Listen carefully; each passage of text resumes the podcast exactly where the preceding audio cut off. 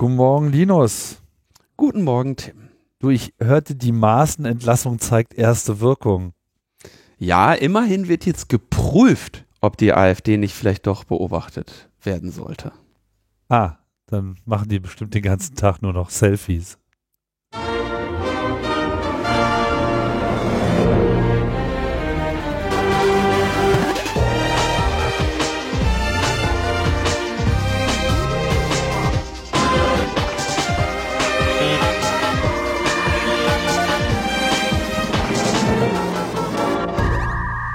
Logbuch Netzpolitik Nummer 283 vom 21. Januar 2019.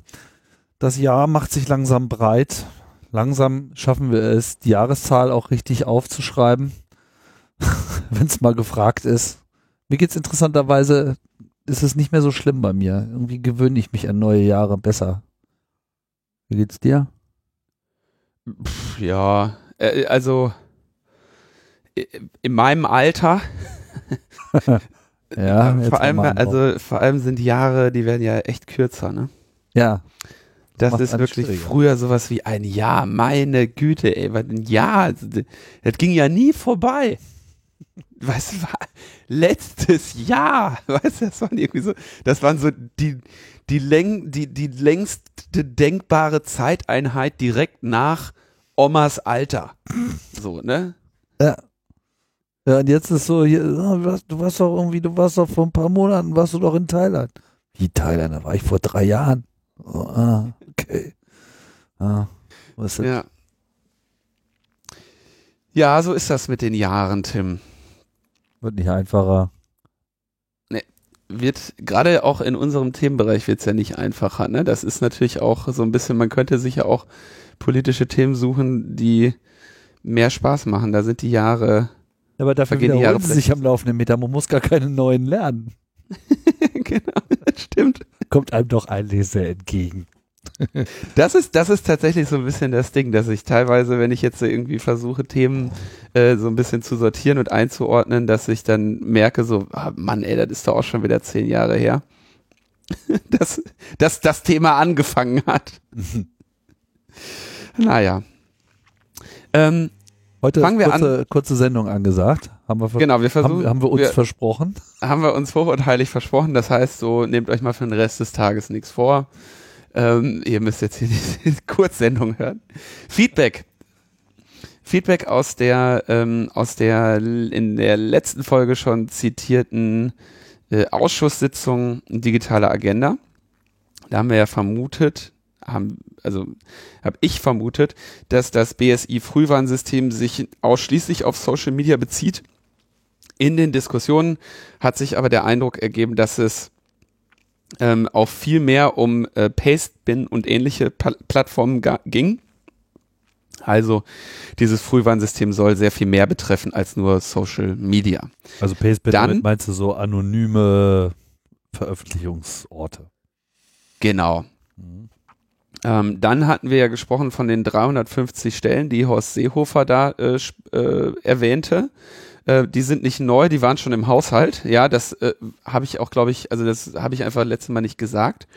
Ähm, der hat's, im Prinzip hat Seehofer nichts Neues vorgestellt, sondern einfach nur nochmal wiederholt, ja, es gibt jetzt neue Stellen und wir machen IT-Sicherheitsgesetz und so. Und all das war aber vorher schon äh, geplant, ne?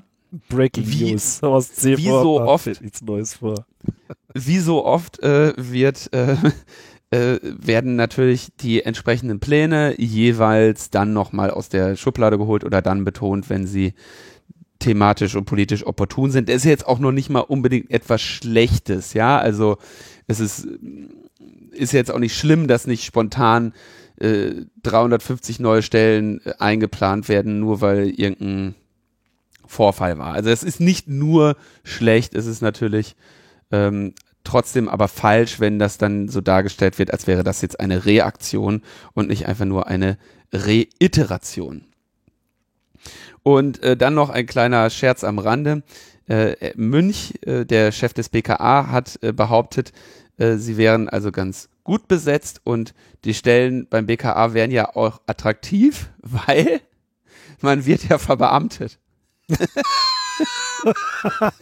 also, ne, du kriegst zwar ein wenig Geld, Darfst aber nicht streiken. Dafür kriegst du aber auch ein Leben lang nicht mehr. Was die Stelle nicht. Nee, das stimmt. nicht. Mehr kriegt man ja schon, aber eben ein Leben lang nicht viel. Ja, also ähm, in der Tat, ich meine, Verbeamtung ist ein Argument, das ähm, manche interessant das durchaus zählt. Ja, natürlich. Also Verbeamtung bedeutet, dass du immer, du wirst jetzt nie, äh, was weiß ich, Ferrari fahren, aber du wirst auch dein Leben lang nicht hungern. Und das ist eine, eine Sicherheit, die, glaube ich, durchaus für viele Leute auch durchaus entscheidend ist und die jetzt also so rein von der Bedürfnispyramide her einem viel Sorge nimmt und viel Drang, nochmal Besonderes im Leben zu leisten. darfst bloß nicht so viel rum, äh, darfst bloß nicht so viel rumhutbürgern, irgendwie, dann kannst du den Status auch noch loswerden. Genau. äh, nee, also insofern, sorry, Beamtenwitze sind ähm, einfach gut. Niedrig hängende ähm, Früchte auf jeden Fall. Niedrig hängende Früchte. Der Beamtenwitz als solcher ist eine niedrig hängende Frucht, die so niedrig hängt, dass sie schon verfault auf dem Boden liegt, ja. Ähm, insofern lassen wir das. Genau wie so ein Beamter, ne? Der liegt auch verfault auf dem Boden. oh, Linus. Ich darf das. Ich komme aus einem äh, Haushalt von Beamten.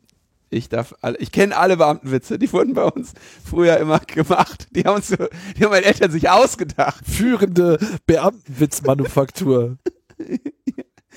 Ich meine, niemand anderes hat Zeit, sich Beamtenwitze auszudenken, außer Beamte. so, äh, nächstes, Feedback. nächstes Feedback. Antifa. Anti-Antifa. Anti Wir haben ja die Anti-Antifa-Liste besprochen. Im letzten, in der letzten Sendung. Eigentlich nur kurz erwähnt, dass es das eben auch gibt, dass, um eben auch zu sagen, unser kleiner rechter Doxer aus, wo kam er nochmal her? Ah nee, wir wollten, wir wollten ja ihm die Anonymität wahren. Wobei ich hätte es ja witzig gefunden. Oder ich finde es ja witzig, dass der Doxer gedoxt wird. Aber lassen wir das.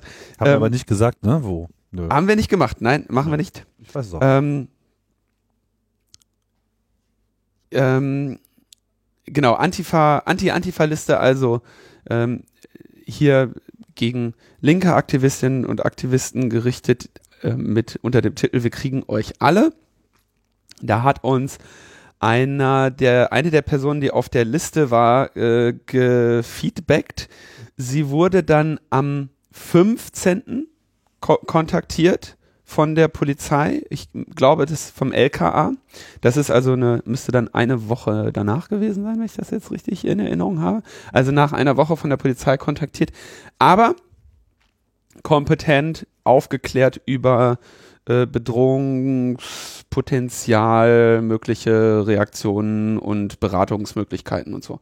Also ähm, ein äh, wie soll man das sagen? Also das las sich wie ein halbwegs positives Feedback so. Ne? Woche später ist natürlich ähm, jetzt nicht eine Raketenreaktion, aber es wurde auf jeden Fall vermeldet, dass es eine kompetente, äh, kompetente Beratung und ein, ein informiertes Gespräch war, wo man also, wo die Pers betroffene Person den Eindruck hatte, ähm, jemanden an, an einem anderen Ende zu haben, die äh, sinnvoll aufgeklärt hat über Situationen und ähm, so Möglichkeiten, Handlungsmöglichkeiten und so.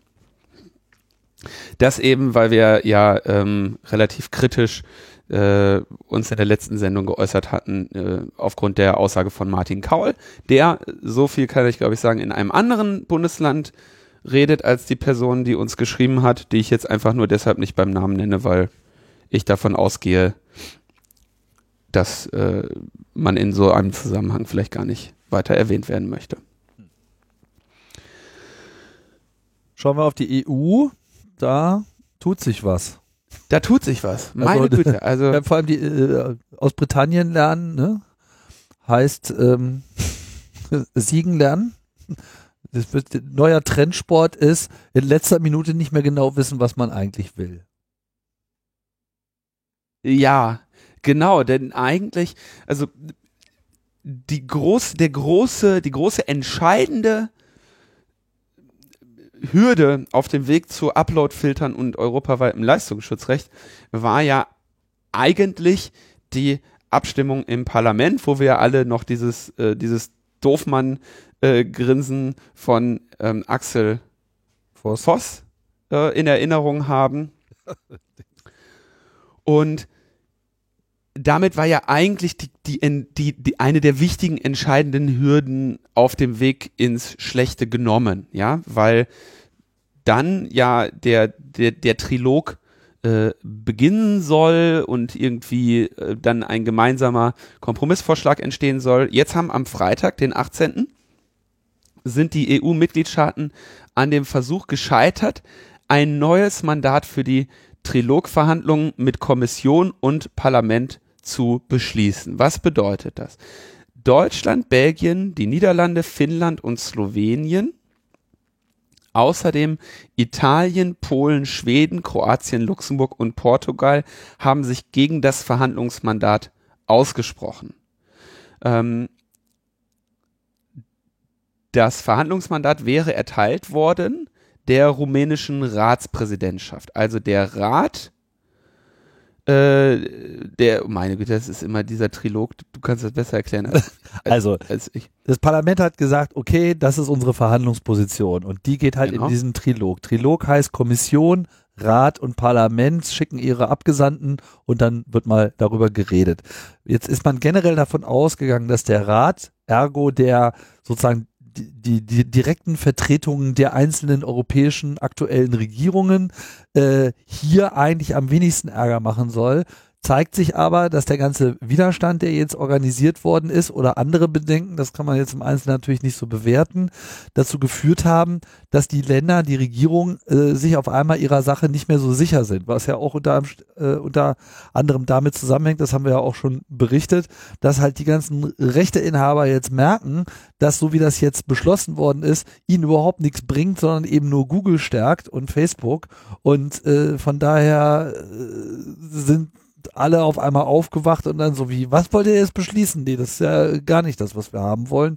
Und das hat sich jetzt wohl bis zu den Regierungen äh, rumgesprochen, sodass die halt jetzt wiederum dem Verhandlungsführer im Trilog des Rates da kein grünes Licht geben. Das heißt, auf einmal ist es unter Umständen der Rat, der hier den Trilog an der Stelle abbricht, wo man eigentlich hätte eher erwarten können, dass eben das Parlament vielleicht noch kippt, was ja nicht äh, passiert ist. Und jetzt ist das irgendwie so ein bisschen offen. Kann natürlich bedeuten, dass jetzt ähm, hier tatsächlich im Rahmen des Trilogs noch eine Abschwächung gefunden wird. Unklar, kann ich nicht beurteilen, ob die jetzt dieses komplette Artikel 13 Upload-Filter-Ding äh, rausnehmen und wie sie da auch konkret zum Leistungsschutzrecht stehen oder ob das dazu führt, dass das gesamte Paket, also geht ja hier nicht nur um diese zwei kleinen Details, sondern im Prinzip um die komplette Urheberrechtsreform, daran scheitert, was dann wiederum bedeuten würde, dass es in dieser Legislatur überhaupt nicht mehr zustande kommt. Gar nicht mehr zustande kommen, sagt ja selbst Julia Reda, wäre schlecht. Also ähm, es wollen ja, die Leute wollen ja eine Urheberrechtsreform. Es sind auch viele Problem gute Sachen da drin. Sind, genau. Mhm. Problem sind Artikel 13, der eben zu den Upload-Filtern führt und Artikel 11, der ein EU-weites Leistungsschutzrecht rein herbeiführen sollte. Insbesondere das mit den Upload-Filtern ist eben das große Problem. Ich will das nochmal ganz kurz der Vollständigkeit halber erläutern, was das bedeutet und warum das ein Problem ist. Ich glaube, inzwischen haben wir das so oft gemacht, dass ich es vielleicht kurz hinkriege. Mhm. Die Idee ist also, wenn du eine Plattform betreibst, bei der andere Personen Inhalte einstellen können, dann haftest du automatisch für die Urheberrechtsverletzungen, die die Personen da begehen, es sei denn, du hast sinnvolle, brauchbare, funktionale Maßnahmen ergriffen, um Urheberrechtsverletzungen ähm, quasi vor ihrem Entstehen zu verhindern. Das hieße also, ähm, das hochgeladene Material vor der Veröffentlichung selbst noch einmal zu prüfen, um dann zu sagen, okay, das veröffentliche oder veröffentliche ich nicht. Beispielsweise, ne, jetzt, was weiß ich, du twitterst ein, ein, ein Kinofilm oder so, ja. Da müsste also Twitter sagen, aha, dieses Video ist offenbar dieser Kinofilm, dieser Kinofilm ist ähm, äh, äh, auf den gibt es ein Urheberrecht von wem auch immer und deswegen darf der nicht getwittert werden. Ich verhindere die Veröffentlichung. Ähm, das zu leisten bei den Mengen an Material, die hochgeladen werden, ist im Prinzip nur sehr wenigen Unternehmen möglich. Eines davon ist Google, das andere ist Facebook. Sonst gibt es keine bekannten Unternehmen, die in der Lage wären, eine solche Masse an urheberrechtlichem Material, mit dem verglichen werden muss, und eine solche Masse an Daten, die hochgeladen werden, live zu prüfen und jeweils eine Veröffentlichung zu verhindern. Die eins, also Google kann, kann das mit YouTube in Grenzen. Ähm, sonst kann es einfach niemand. Das hieße also, würde jede andere kleinere Plattform, die nicht Google oder Facebook ist, müsste sich diese Dienstleistung der Prüfung quasi von Facebook und Google kaufen oder äh, vielleicht oder zumindest durchführen lassen. Das wiederum würde bedeuten, wenn ihr eure Inhalte bei einer Plattform hochladet, die nicht Facebook und nicht Google ist, dann kriegen die trotzdem alle Inhalte zur Prüfung und haben außerdem dann die zentrale Position per EU-Recht im Internet, äh, die Kontrolle über die Inhalte zu haben. Also eine, eine völlig absurde, ganz, ganz fürchterliche Idee, die unter keinen Umständen Realität werden darf. Und so wie wir sehen, zeigt der Protest hier Wirkung. Da muss man auch ernsthaft zeigen, wie lange da jetzt von so vielen unterschiedlichen ähm, NGOs und Institutionen ähm, gegen gekämpft wurde. Äh, da kann man allen Beteiligten wirklich äh, nur den größten Respekt aussprechen, dass sie das so lange durchhalten. An vorderster Stelle natürlich Julia Reda, die ähm, im EU-Parlament da die entsprechenden Positionen regelmäßig und immer wieder vertritt. Ähm, aber das Thema hat ja sogar durchgeschlagen bis zur äh, IFF, also der, der US-amerikanischen Organisation, wie wir in der letzten Sendung schon er erwähnt haben, dass also der IFF-Vertreter Kurt Opsal auch im CCC-Jahresrückblick nochmal aufgetreten ist. Ich glaube, sowas gab es bis dato auch noch nicht. Nee. Ähm, dass, dass da quasi Fremd, Fremdansprachen äh, ähm, stattgefunden haben. Und jetzt ist der Moment, diesen Druck aufrechtzuerhalten, denn nur weil die sich am Freitagabend nicht mehr einigen konnten, heißt das natürlich nicht, dass sie es beim nächsten Termin dann trotzdem noch tun. Aber genau jetzt ist der Moment zu sagen, okay, der Protest wirkt, der Prozess zeigt Wirkung und auch die Rechteinhaber, die eigentlich die Nutznießer dieser Reform sein sollen, ähm, sprechen sich verstärkt gegen Artikel 13 aus und das könnte jetzt sein, dass wir dass wir hier eine Chance haben, die schädlichen Elemente dieser Urheberrechtsreform endgültig abzulehnen und dann können wir eine Urheberrechtsreform machen und dann sind auch alle happy. Ja, bleibt spannend auf jeden Fall. Das sind jetzt, da sind jetzt die entscheidenden Wochen in den nächsten Wochen. Gut. Seehofer. Macht noch Dinge. Der ist ja, der ist ja ein bisschen zurückgetreten, aber leider nur als CSU-Vorsitzender. Innenminister ist er ja noch. Ja, das ist, ja. Also Egal, was der ist, der, der, der, der, der schadet. Ja. Insofern wäre es eigentlich nicht schlecht gewesen, den als CDU, CSU-Vorsitzenden zu behalten, damit er da ein bisschen schaden kann. Äh. So, Seehofer ist so ein bisschen der Zonk. Vielleicht können sie ihn ja bei der äh, AfD gebrauchen. Ja, äh, da bin ich vorsichtig, weil bei der, also bei der AfD, äh, es ist grundsätzlich zu hoffen, dass keine in anderen Institutionen früher befindlichen Personen ihren Weg zur AfD finden. Das sehe ich genauso bei Seehofer als auch bei Maaßen, weil äh, schau dir das an, was solche äh, ehemals in Würden stehende Personen nämlich machen. Die führen sich dann ähm, ne, so auf wie, ja, was weiß ich, wie hier dieser Broder und Enzensberger und wie die ganzen Bekloppten heißen, die dann irgendwie nämlich mit, ich war ja schon mal da und da, ich muss es ja wissen, hm. dass die Medien alle lügen und, äh, und der Ausländer klaut und, und was nicht alles.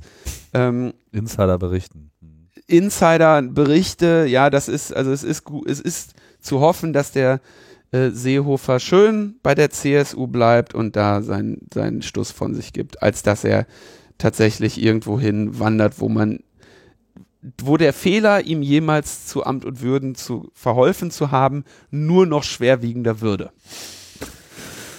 Ja, okay, ich bereue auch meinen Vorschlag. Nur der Versuch, äh, einen schlechten Witz zu machen. Das ist mir wiederum gelungen. Das gelingt dir jedes Mal, Tim. da bist du auch nicht so schlecht. Tja, also was hat er denn jetzt äh, gemacht? Äh, wir berichteten letztes Mal von äh, dem Plan, doch mal alle Daten zusammenzulegen. Probehalber, nur mal probehalber. Nur probehalber, ne? also die ganzen Meldedaten und äh, da gab es auch einen Eilantrag, über den wir, glaube ich, den wir auch angesprochen hatten. Mhm. Die Gesellschaft für Freiheitsrechte hat einen Eilantrag gestellt, dass dieses testweise Zusammenführen der Daten, das ist auch echt. Testweise. Testweise. Für den Zensus 2021, da werden wir mit relativ vielen Daten arbeiten müssen, um das mal zu üben. Nehmen wir einfach jetzt schon mal die Live-Daten. Übrigens ein klassischer Fehler, ja, wenn ich da nochmal ganz kurz aus meiner, äh, aus meiner beruflichen Tätigkeit äh, berichten darf, ja. Ähm, du unterscheidest, du hast irgendwie dein Production-System, ja, mit dem das jetzt irgendwie, das sind jetzt quasi die Live-Server, die arbeiten jetzt mit Kundendaten.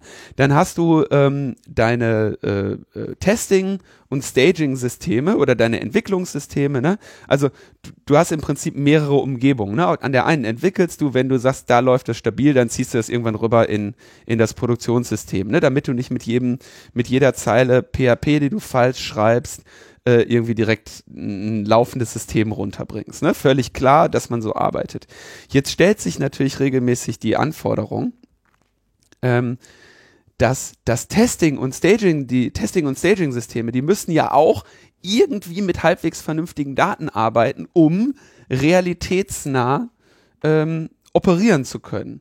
Und nicht selten wird dann einfach ein Dump der Produktionsdaten genommen damit man also ne, sich echt anfühlende Daten in den Entwicklungssystemen und in den Testsystemen hat. Die Testsysteme sind aber natürlich ganz anderen, unterliegen ganz anderen Sicherheitsvorschränkungen, äh, Sicherheitsbeschränkungen. Äh, ne? Da haben nämlich alle Entwickler Zugriff, ähm, da wird vielleicht mal eben so ein Testpunkt bka.de hochgezogen oder was auch immer. Ne? Das heißt, da sind die Daten ganz anders, ganz anders beziehungsweise nicht geschützt. Und nicht selten entsteht durch so etwas dann ein, ein größeres Problem, ne, weil dann irgend so ein äh, Testserver mal mit einer Schwachstelle äh, ausgestattet wurde, die irgendjemand gefunden hat oder so. Und dann hast du ruckzuck auf einmal diese Live-Daten da verloren. Abgesehen davon, dass das datenschutzmäßig in der, Re äh, in der, in der Regel sowieso nicht akzeptabel ist, dass irgendwelche Entwickler oder Freelancer dann da auf einmal mit den Live-Daten arbeiten. Im Gegenteil, man sollte sich natürlich einfach äh, äh, äh, Fake-Daten machen und im Zweifel einfach auch für sein Testsystem den doppelten Umfang. Ja, damit man nämlich das, das auch als Lasttest äh, nutzen kann. Und äh, genau diesen Fehler begehen die hier auch, in, in irgendeiner testweisen Zusammenführung mal eben die größte Datenbank anzulegen. Und das äh, halte ich für erstmal sowieso grundsätzlich falsch und zweitens rechtlich äußerst problematisch. Sorry, so, dass ich das. Ja, muss man mal, muss man mal gesagt haben. Lorem ipsum forever. Ja. So, warum, wenn du deine Systeme testen möchtest, ne, warum, wenn das irgendwie nachher 80 Millionen Datensätze zusammenführen muss, warum nicht einfach 160 Millionen Lorem ipsums nehmen? Ja. Mhm. Ähm, Geht auch. irgendwelche Tools zur, zur Gener Generation von Adressen, Namen und so weiter gibt es, wäre überhaupt gar kein Problem, ja. Sonst hast du nämlich das gleiche übrigens hier wie diese Hessen, ne? Die sagen, ja, wir haben einen Lasttest ge gemacht mit ein, mit ähm, ein Fünftel der, der äh, zu erwartenden Last, der hat problemlos funktioniert. so, Unsinn. Naja. Oder die eigenen, die eigenen Daten nehmen von, von all den äh, Mitarbeitern, die daran beschäftigt sind. Dann wissen sie wenigstens, wie sensitiv das Material ist. Jetzt müssen wir das aber auch wieder naja, die, müssen, die, sind ja auch mit drin. Aber was ist passiert? Also diese testweise, dieses testweise Spiel mit dem Feuer, Ähm, genau, das ist eigentlich so, oh, wir müssen äh, 2021 eine Brandschutzprüfung überstehen. Lass uns am liebsten jetzt mal die Fackel dran halten und um sicher zu gehen, dass das 2021 auch brennt.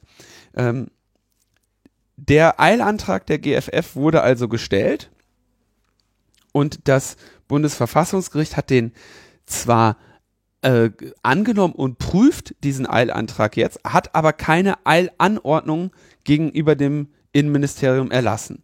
Das bedeutet, äh, das Innenministerium sagt, äh, wir machen jetzt mal hier. GFF sagt, äh, nein, nein, nein, nein, nein, Eilantrag äh, Ungemach verhindern. Bundesverfassungsgericht sagt, okay, wir haben das jetzt bekommen, sagt aber nicht per Eilverfügung dem Innenministerium, Moment mal, lasst das jetzt mal bitte sein, bis wir hier zu unserer Entscheidung gekommen sind. Das bedeutet, damit liegt der Ball beim Innenministerium, das jetzt entweder sagen kann, naja, okay, bevor uns das nachher vom Bundesverfassungsgericht als äh, illegal einkassiert wird wir dafür einen auf den Sack kriegen oder so, und so weiter, ähm, warten wir jetzt mal lieber ab. Oder sie sagen, ey, schnell machen, bevor uns das vom Bundesverfassungsgericht ähm, verboten wird. Und es ist natürlich klar, welche Entscheidung äh, das Innenministerium unter Seehofer da trifft. Schnell, schnell machen. Und äh, Netzpolitik.org hat nachgefragt, äh, die haben schon 6000 der 11.000 Meldebehörden äh, eingesammelt und sehen, äh, werden das im Prinzip jetzt quasi schneller fertigstellen, als das Bundesverfassungsgericht die Eilanordnung äh, den Eilantrag geprüft und darüber entschieden hat. Das ist sehr misslich.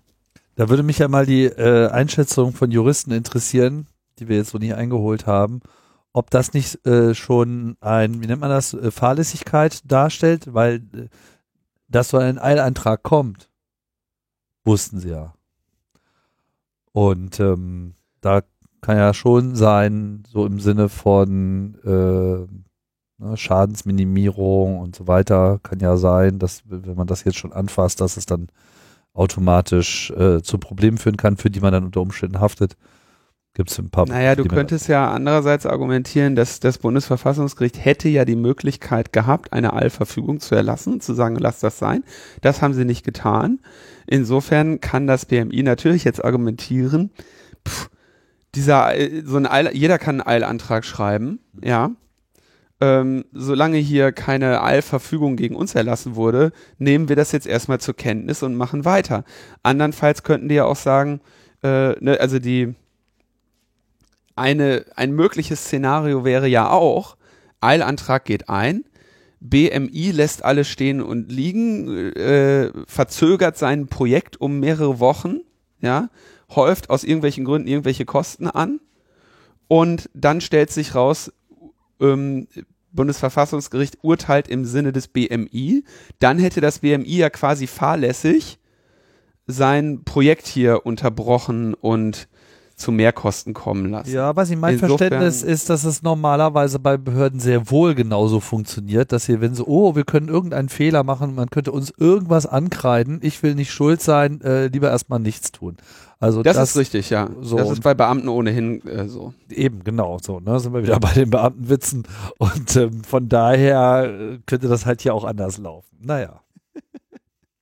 Naja, aber äh, also das ist auf jeden Fall sehr ärgerlich und man kann zumindest sagen, hier wird eben auf jeden Fall eine persönliche Verantwortung äh, übernommen oder beziehungsweise eine, ein persönlicher Ermessensspielraum genutzt und das ist, der wird hier eindeutig ähm, gegen das Interesse der Gesellschaft für Freiheitsrechte im Sinne des Datenschutzes für Deutschland äh, genutzt. Denn es geht ja nicht nur, also die Daten, das sind glaube ich 46 Datenpunkte pro Person, ja.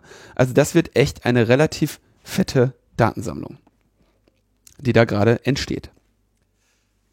Fette Datensammlung gibt's aber jetzt schon im Internet. Ähm, mir ist gerade äh, mein Passwort abhanden gekommen. Linus, hast du gerade äh, mal 23 Bonobo 42. Ach, Dankeschön. Ja, ist doch, ist doch schön. Dezentrale Backups, hatten wir da nicht neulich drüber gesprochen? Dezentrale Backups, ja. Was ist passiert?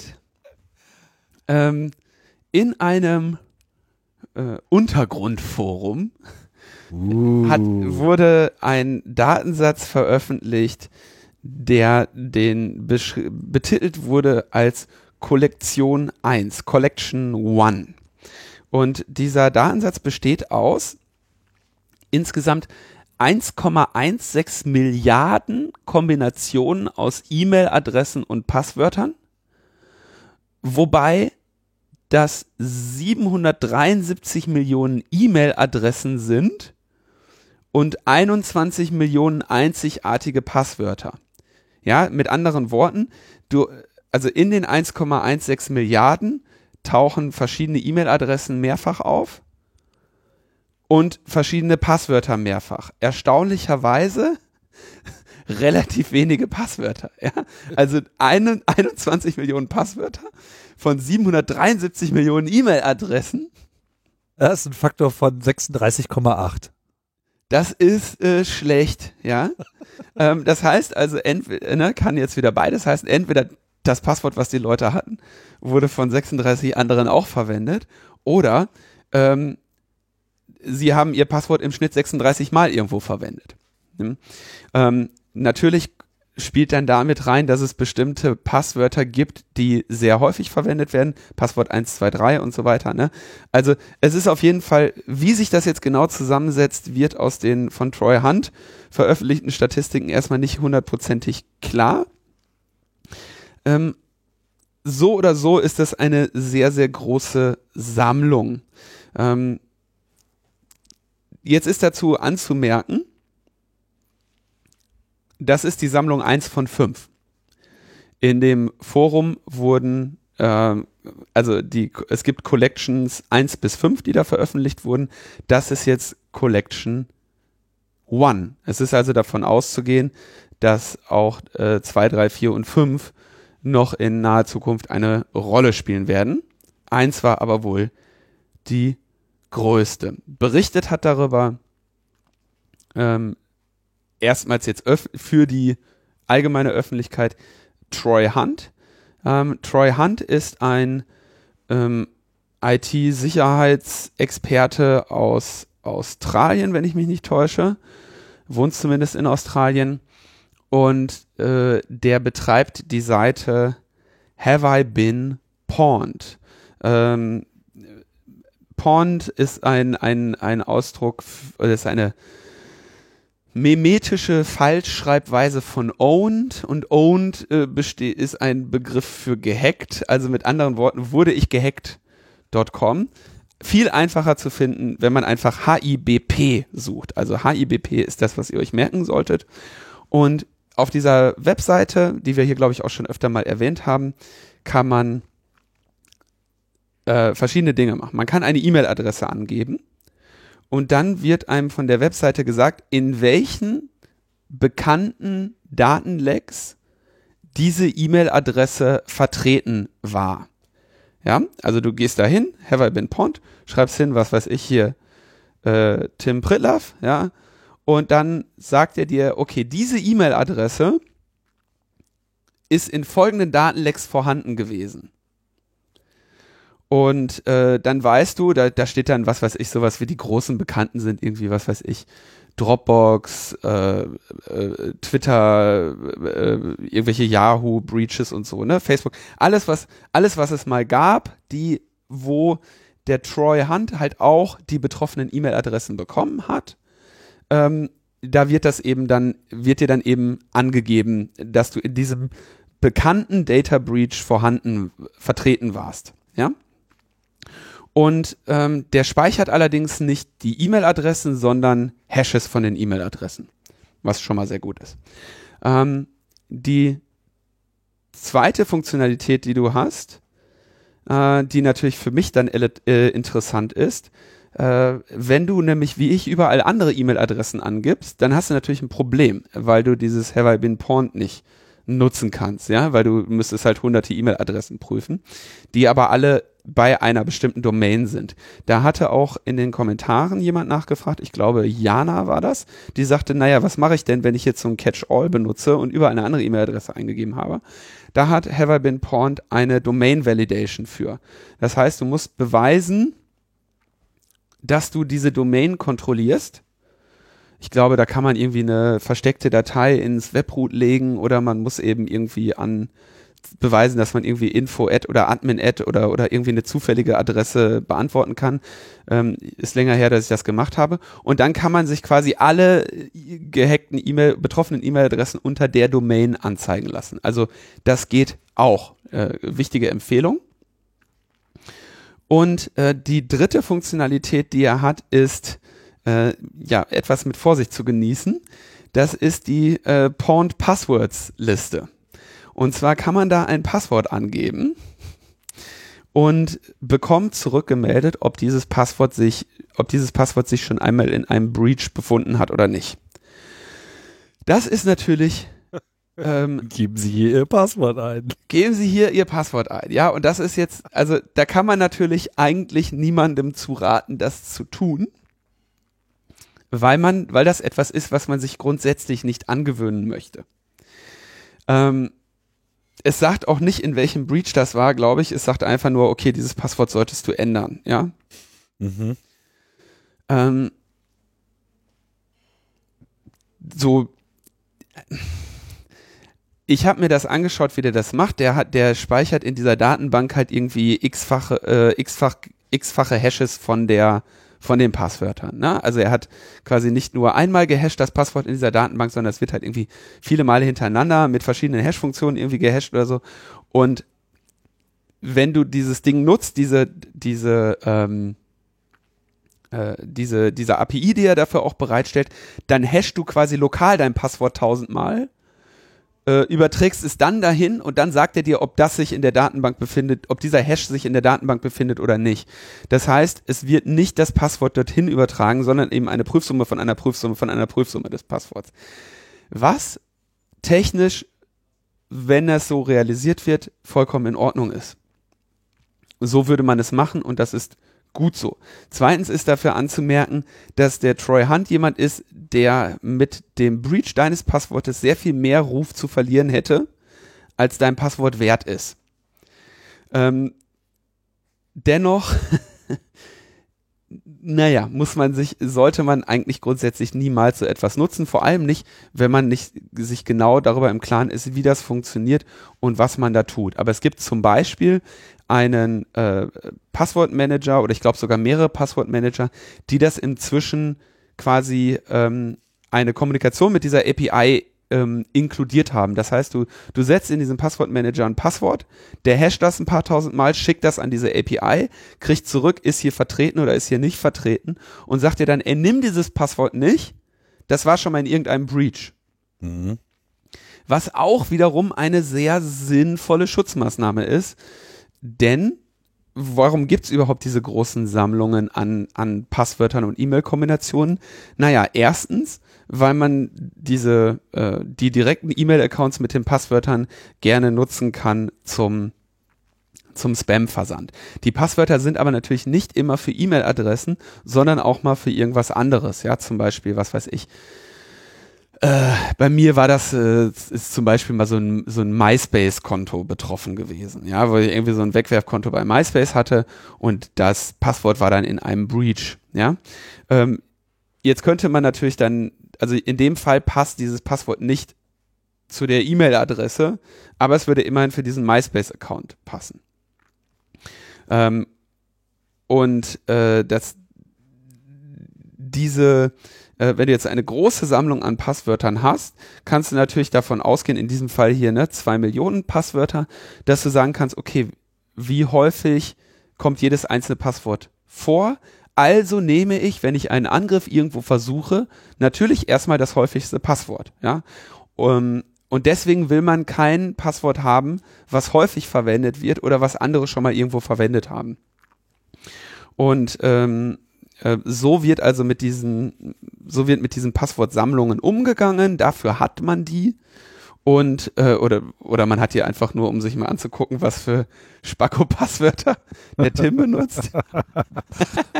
also und, ich fand mein ähm, Passwort ziemlich gut. Ja, äh, also immerhin du kannst ja dann auch mal suchen, also wenn du, wenn du jetzt wirklich den, den Originaldampf hast, dann kannst du natürlich auch mal gucken, wer noch so Bonobo als Passwort verwendet hat, ja. Und dann kannst du quasi auch mal Teile deines Passworts verwenden und gucken so, naja, wie sicher ist denn jetzt Bonobo? Hast, du das, hast du das schon geguckt? Ja, ja, klar. Und? Wie sicher, wie sicher ist 23 und wie sicher ist 42? Ja, das mit der also 23, 23 und 42 sind, sind nicht der Renner. Nee. Und Bonobo auch nicht. Okay. Aber du sagst mir jetzt nicht, dass du genau dieselbe Kombination woanders gefunden hast. Nee, die hat man nur bei dir gefunden. Siehst du mal. Womit wir übrigens bei dem nächsten Problem wären, was mir da bekannt wurde. Ja, oder was mir da äh, nochmal bei der Untersuchung dieser Passwort-Leaks so ein bisschen aufgefallen ist. Ähm, du kannst darüber, wenn du jetzt beispielsweise, ähm, sagen wir mal, so ein, so ein, so ein Wegwerf-E-Mail-Account hast, ja, mhm. den du irgendwo so betreibst, äh, den du halt einfach dafür nimmst, wenn du Leuten nicht deine richtige E-Mail-Adresse geben willst, sondern einfach, ne, willst mal eben so einen Account registrieren und hast halt, der Account liegt dir jetzt irgendwie nicht am Herzen hast halt irgendwie so einen Schrott-E-Mail-Account und da, da lässt du das hin, ja. Und der hat eben, weil das eben auch so ein Schrott-Account ist, nimmst du da halt irgendwie zum Beispiel ähm, öfter mal das gleiche Passwort, ja, weil du sagst, das ist mir eh alles egal hier, ich brauche diesen, diesen MySpace-Account nur zum, ähm, zum, zum Downloaden eines Videos oder damit ich den äh, oder ne, ich, ich möchte den nicht ernsthaft pflegen, sondern das ist nur so ein was ja ein etwas unschöner Begriff dafür ist, aber der hat sich leider etabliert, so ein Stalking-Account. Ne? Mhm. Ähm, du meinst, man kann gesagt, am Passwort dann erkannt werden, sozusagen zugeordnet werden.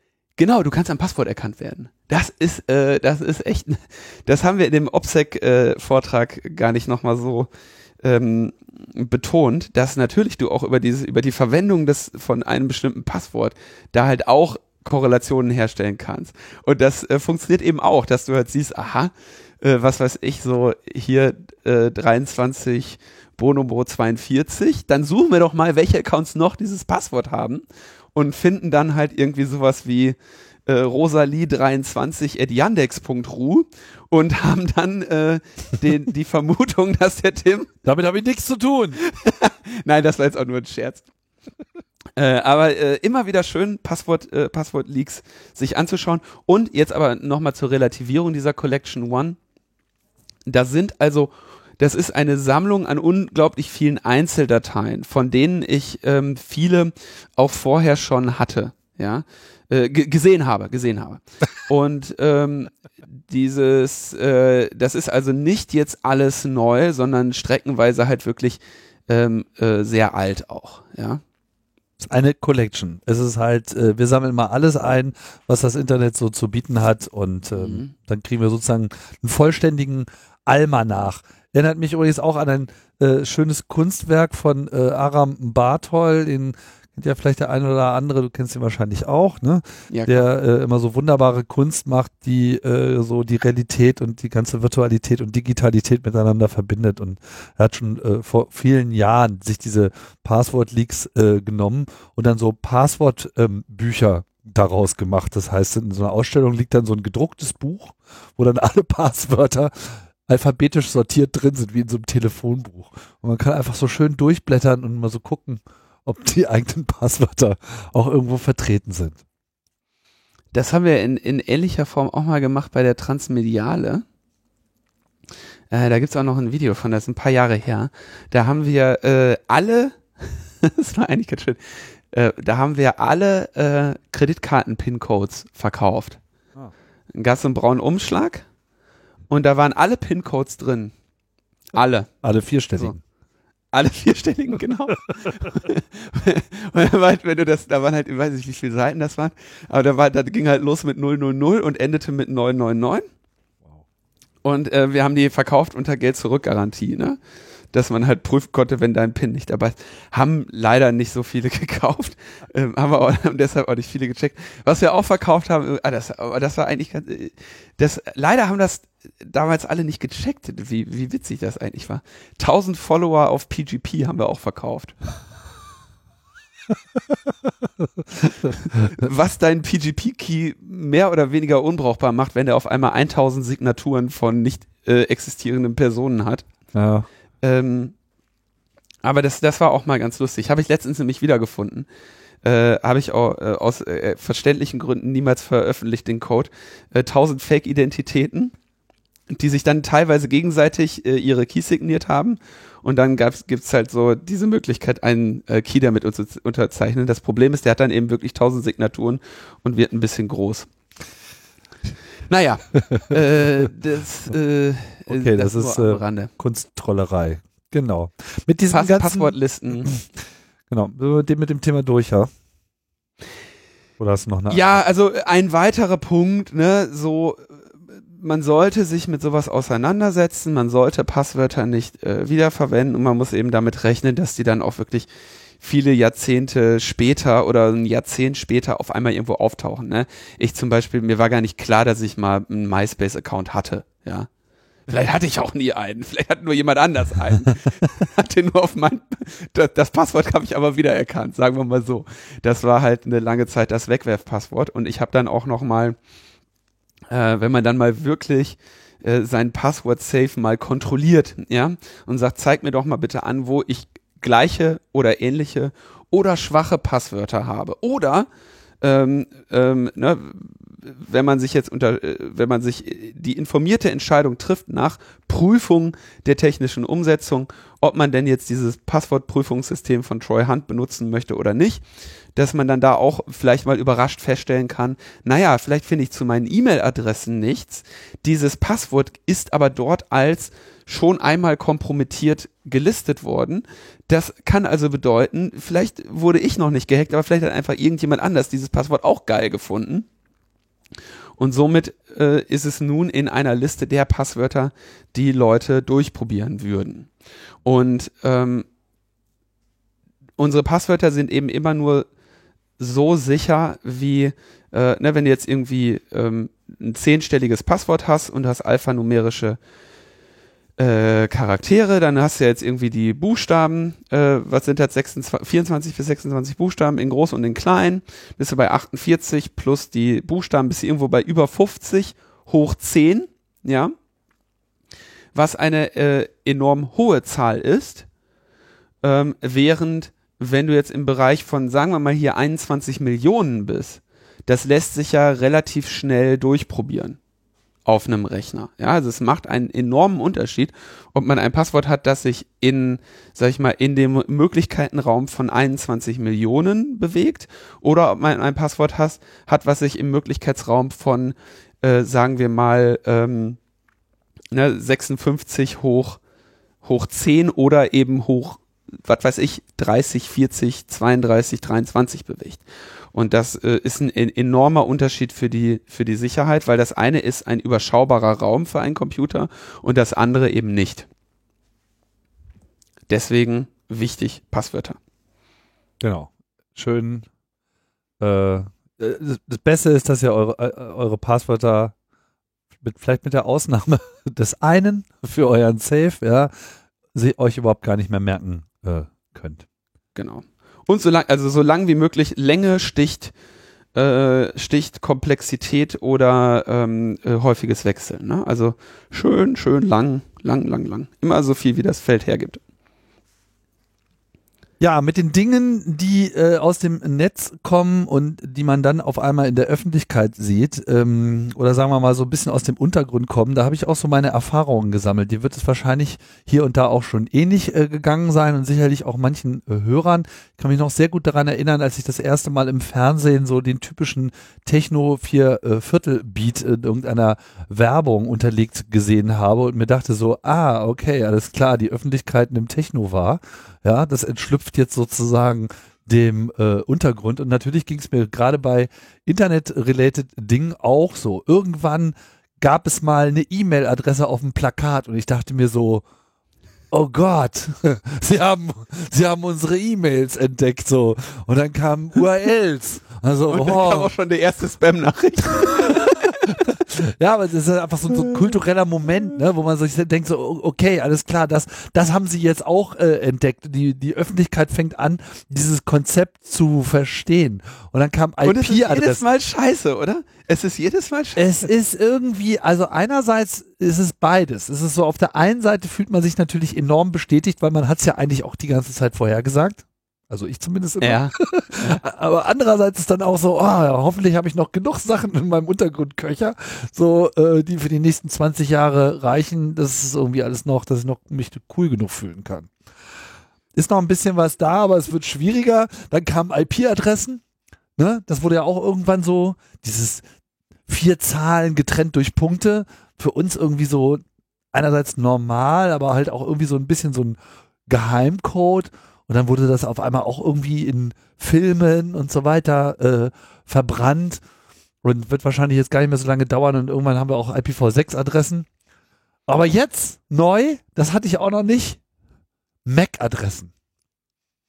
Wo auch keiner weiß, was das jetzt eigentlich wieder ist, obwohl es jeder vielleicht irgendwann auch schon mal so gesehen hat, der so ein bisschen in seiner Fritzbox rumstochert äh, und klar, jeder, der so ein bisschen mehr Techie ist, kann da irgendwas mit anfangen, aber so im Mainstream kannst du den Leuten nicht sagen, äh, hey, gib mir mal deine Mac-Adresse. Ja, meine was? Ja, aber dass das jeder hat, äh, ist nichts, was jetzt im allgemeinen Bewusstsein ist. Und ähm, geschweige denn, dass irgendjemand weiß, was, was, was mit Mac in dem Zusammenhang gemeint ist, weil es hat Media Access Control. Nichts mit Apple Macintosh zu tun. Genau. Nee, Me Media Access Control. Ähm, wie, erklär, wie erklärt man MAC-Adresse? MAC-Adresse ist wenn. Ähm, Dachte ich soll. Geräte, Geräte, die über Netz, die über ein Netzwerk kommunizieren, stellen wir uns das vor wie so ein Kabelnetzwerk oder vereinfacht lässt sich sogar noch besser erklären anhand eines äh, WLAN-Funknetzwerkes ähm, diese Geräte haben quasi unter dem, was dann irgendwann eine IP-Adresse ist und was dann TCP-IP ist und wo irgendwann einmal das Internet draus wird, eine sogenannte ähm, physikalische Adresse, unter der sie, ähm, unter der quasi die Netzwerkkarte selber erreichbar ist. Ja? Viel zu kompliziert. Wenn jetzt also. Viel nee, nee, nee, Moment, Moment, Moment, Moment, Moment. Du, ja, für dich vielleicht. Ich erkläre es mal kurz zusammen. Das heißt also, wenn das, was jetzt irgendwie IP spricht, äh, weist also einer, einer Netzwerkkarte, äh, oder eine Netzwerkkarte sagt, ich bin erreichbar unter folgender eindeutiger und einzigartiger Adresse und wenn ein IP-Paket an mich geroutet werden soll oder irgendetwas an mich gefunkt werden soll, dann wird das bitte an diese MAC-Adresse gesendet. Und wenn Pakete, die nicht an meine MAC-Adresse adressiert sind, die empfängt meine Antenne zwar, die ignoriert sie aber und gibt die im Prinzip gar nicht weiter in höhere Betriebssystemebenen. Und so äh, ist es, das ist notwendig, dass jede MAC-Adresse quasi einzigartig ist um solche Kollisionen zu verhindern. Und wenn etwas einzigartig ist, dann hat das den, sag ich mal, Privatsphäre Nachteil, dass es eine ähm, geräteeigene Kennung wird. Ja, kriegst also nicht die volle Punktzahl jetzt äh, von mir. Ja, dann, dann, dann, dann mach du mal eine, dann, mach du mal, äh, dann mach du mal besser. Ja, ich bringen vielleicht einfach mal äh, weniger und andere äh, Punkte ans Licht. So eine MAC-Adresse ist etwas, das wird von dem Hersteller von einem kommunizierenden Gerät automatisch vergeben. Jeder Hersteller hat so einen gewissen Zahlenbereich, der ihm zugewiesen ist und darin kann man sich dann selber darunter sozusagen in diesem Zahlenbereich eine Nummer aussuchen und jeder Teil eines kommunizierenden Gerätes ähm, der in irgendeiner Form mit irgendwas reden möchte, kriegt so eine Nummer. Das ist die WLAN-Adresse, das ist die Ethernet-Adresse. Jedes Gerät hat sowas ab Werk. Das heißt, sie identifiziert im Wesentlichen das Gerät beziehungsweise einen Teil, über den dieses Gerät kommuniziert und manche Geräte haben halt mehrere solcher Adressen. Und mehr muss man darüber meiner Meinung nach auch erstmal nicht wissen alle Devices, die ihr in der Hosentasche habt, haben sowas. Und zwar auf jeder, auf jedem Interface eine andere. Genau. Das heißt, man ähm, kann nicht nur das Gerät machen, äh, daran feststellen, man kann sich nur die Adresse anschauen und man weiß in der Regel schon mal, welcher Hersteller das ist. Also man kann sofort sehen, ist das ein Mac oder ist das von Apple? Ja. Genau. Ähm, übrigens für die, für die Fortgeschrittenen von euch, ähm, DHCP ist die Zuordnung von IP-Adressen zu MAC-Adressen, findet schön statt in jedem WLAN-Hotspot. Und ein Klassiker des kostenlosen Internets ist, äh, sich in so einen WLAN-Hotspot einzuwählen, wo jetzt sagen wir mal ist eine Bezahlschranke dran, ja. Ähm, gehst du rein, machst du, kriegst, eine, kriegst mit deiner MAC-Adresse eine IP-Adresse, ähm, hörst dir ein bisschen den Traffic an, ja, mit Wireshark und guckst, welche andere IP-Adresse in diesem WLAN darf denn mit dem Internet kommunizieren? Ja, also von wem sehe ich hier, dass er größere Mengen Traffic macht und die zurückkommen aus dem Internet? Das sind die Personen, die im Zweifelsfall bezahlt haben, die also äh, registriert sind äh, mit einer IP-Adresse zu ihrer MAC-Adresse und diese IP-Adresse wird durchgeroutet zum Internet. Trick ist nun, ihr identifiziert eine solche, äh, einen solchen Netzteilnehmer, schaut euch dessen MAC-Adresse an, trennt euch von dem WLAN, setzt eure MAC-Adresse auf diese MAC-Adresse und verbindet euch wieder neu mit dem WLAN. Äh, denn MAC-Adressen kann man auch äh, in den meisten Geräten per Software einfach ändern. Äh, zumindest auf den Unix-Systemen ist das gar kein Problem. Ähm, gibt auch ein eigenes Tool für Linux. Mac Changer heißt das. Bei macOS kann man das einfach über ifconfig Interface und dann Ether und dann eine andere physikalische Adresse geben. So könnt ihr dann äh, auch auf äh, Transkontinentalflügen äh, wunderbares Internet genießen auf die Kreditkarte einer anderen Person. Das nur kurz am Rande. Weil eigentlich ähm, haben wir ein anderes Thema. Eigentlich haben wir ein ganz anderes Thema.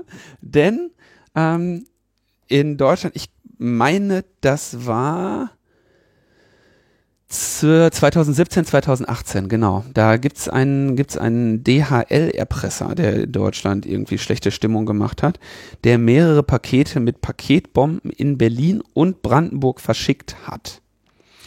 Und äh, diese MAC-Adresse, der, der hat, hat ein Handy verwendet, ähm, und der, den Ermittlern in dieser Angelegenheit äh, ist es gelungen, ähm, quasi äh, herauszufinden, dass er eine E-Mail verwendet, versendet hat von einem öffentlichen WLAN-Netz in Berlin.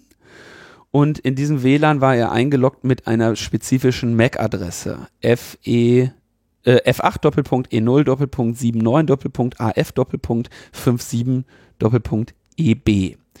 Ja, und das ist die MAC-Adresse, die sich zurückführen lässt auf ein Gerät, äh, also auf den MAC-Adressenpool von Motorola. Wir gehen also davon aus, dass er entweder ein Laptop oder ein Handy der Marke Motorola verwendet hat und damit eben mit dieser MAC-Adresse in einem dieser öffentlichen WLAN-Netze registriert war, was eine relativ ähm, gute Spur ist, um jetzt nochmal wieder bei OPSEC zu bleiben, sollte nämlich ein Mensch gefunden werden, der ähm, und der über ein Gerät verfügt, das exakt diese MAC-Adresse hat, dann gibt es nur ein Gerät, das diese MAC-Adresse zumindest im Auslieferungszustand hat oder hatte.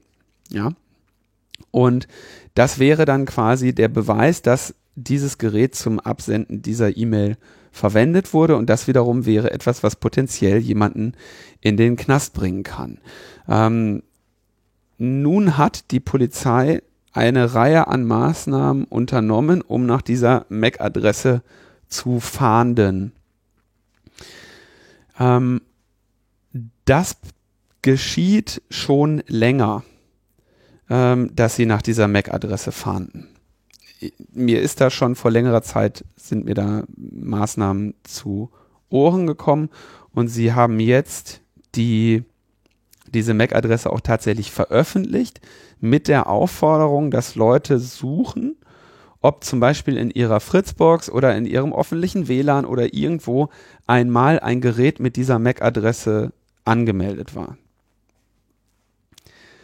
Tja, ähm, ich weiß nicht genau, das ist natürlich jetzt an den, an den Täter oder die Täterin eine sehr entscheidende Warnung, dass er sich von diesem Gerät trennen wird. Ja, also da kann man, denke ich mal, von ausgehen. Die Hoffnung ist natürlich hier jetzt über eine zeitliche Korrelation vielleicht herauszufinden. Ähm, wo die sich wann, aufgehalten hat. Ja, oder wer das war, ne? Also es wird ja sogar, es wird, es richtet sich ja sogar an Privatpersonen. Mhm.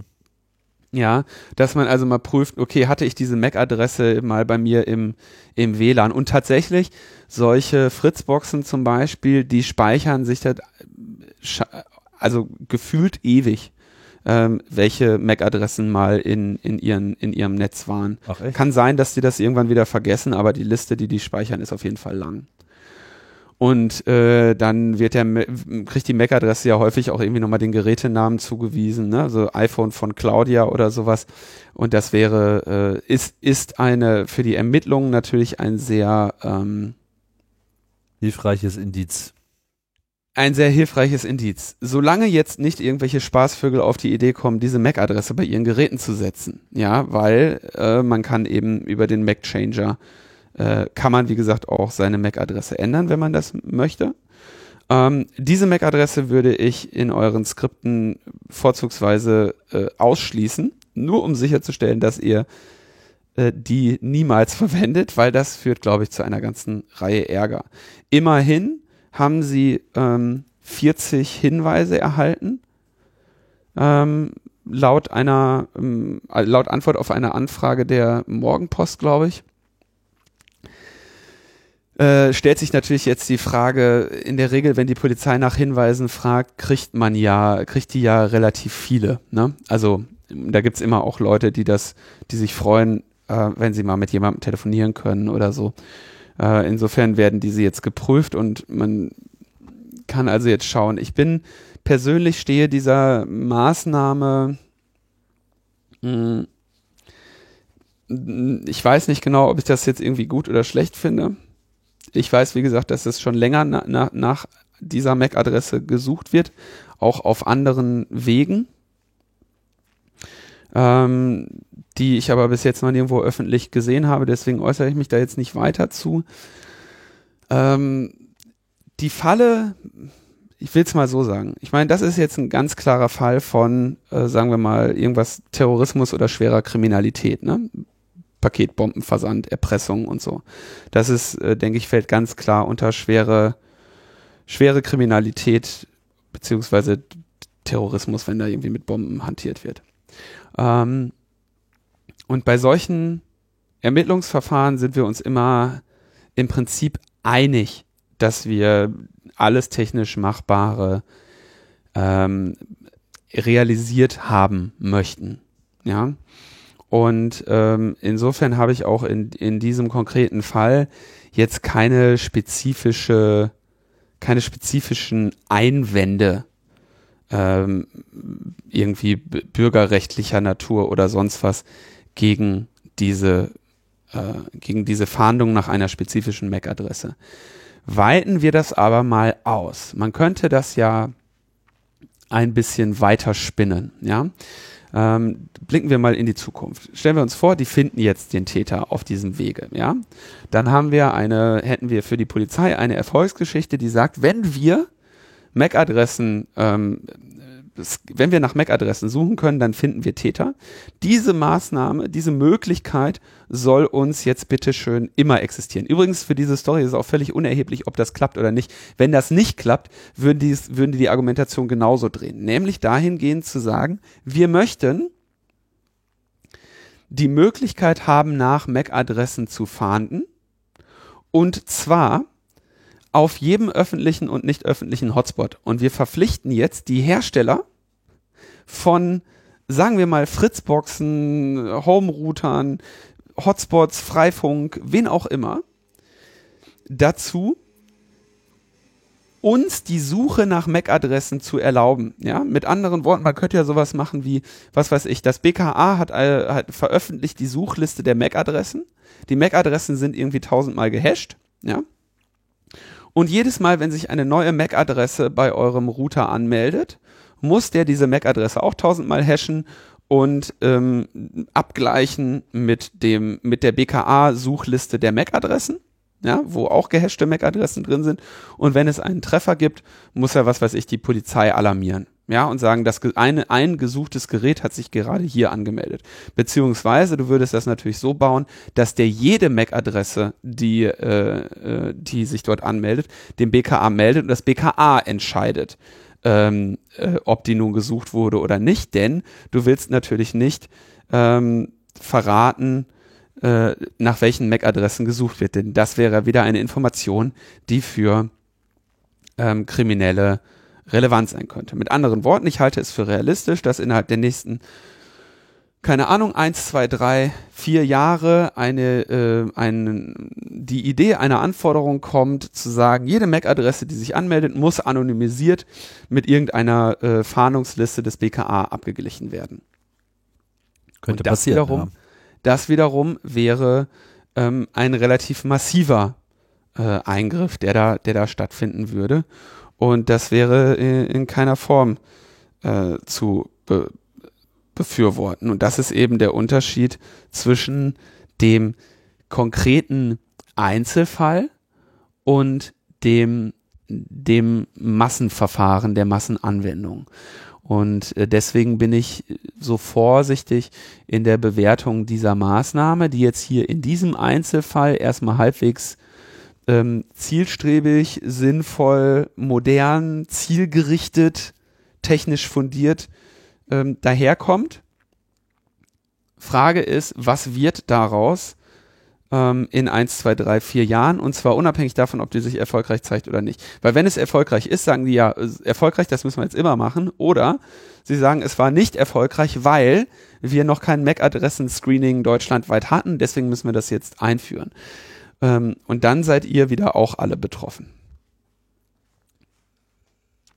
Tja, ich hoffe, du hast jetzt nicht schon genug äh, zu viel äh, Ideen geliefert, aber machen wir uns nichts vor, die Ideen, die existieren alle schon. Das ist alles äh, am Ende eine politische Frage.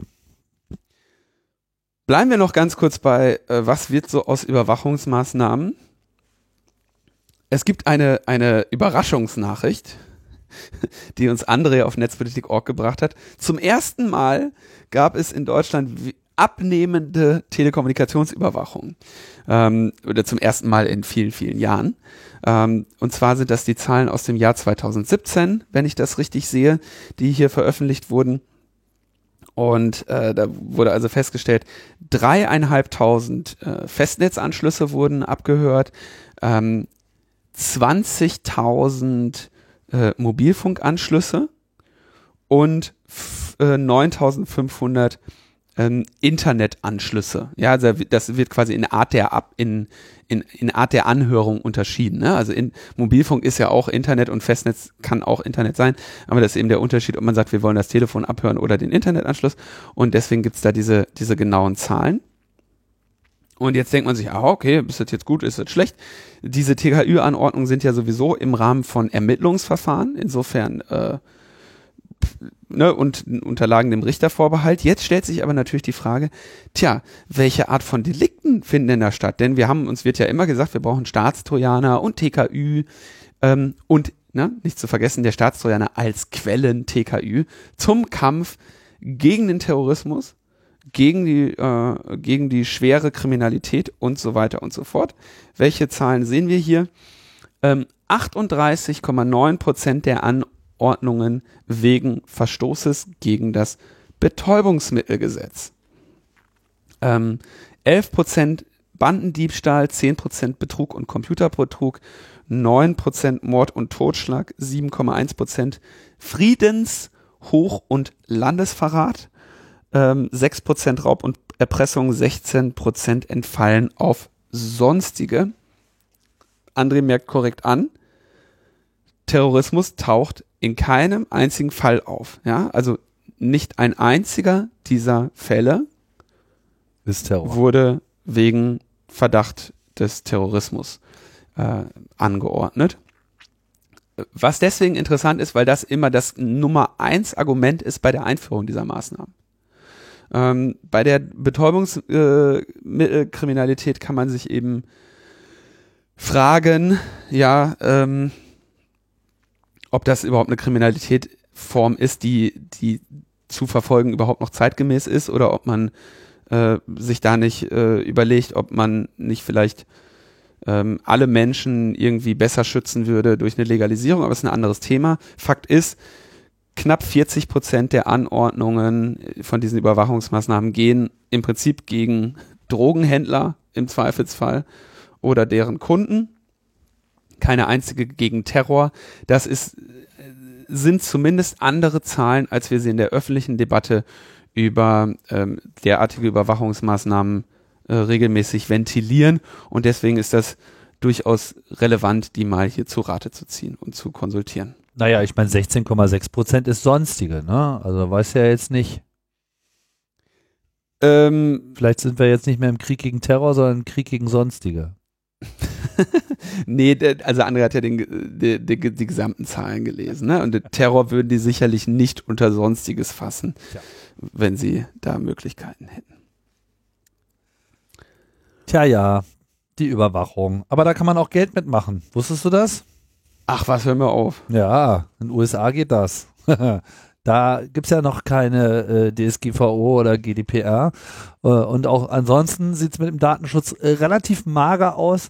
Und das äh, führt dazu, dass die drei großen US-Mobilfunkunternehmen, also AT&T, äh, Sprint und ähm, äh, jetzt hätte ich fast äh, Verizon Wireless. Verizon, genau, ich hätte fast Vodafone äh, gesagt, das andere mit V.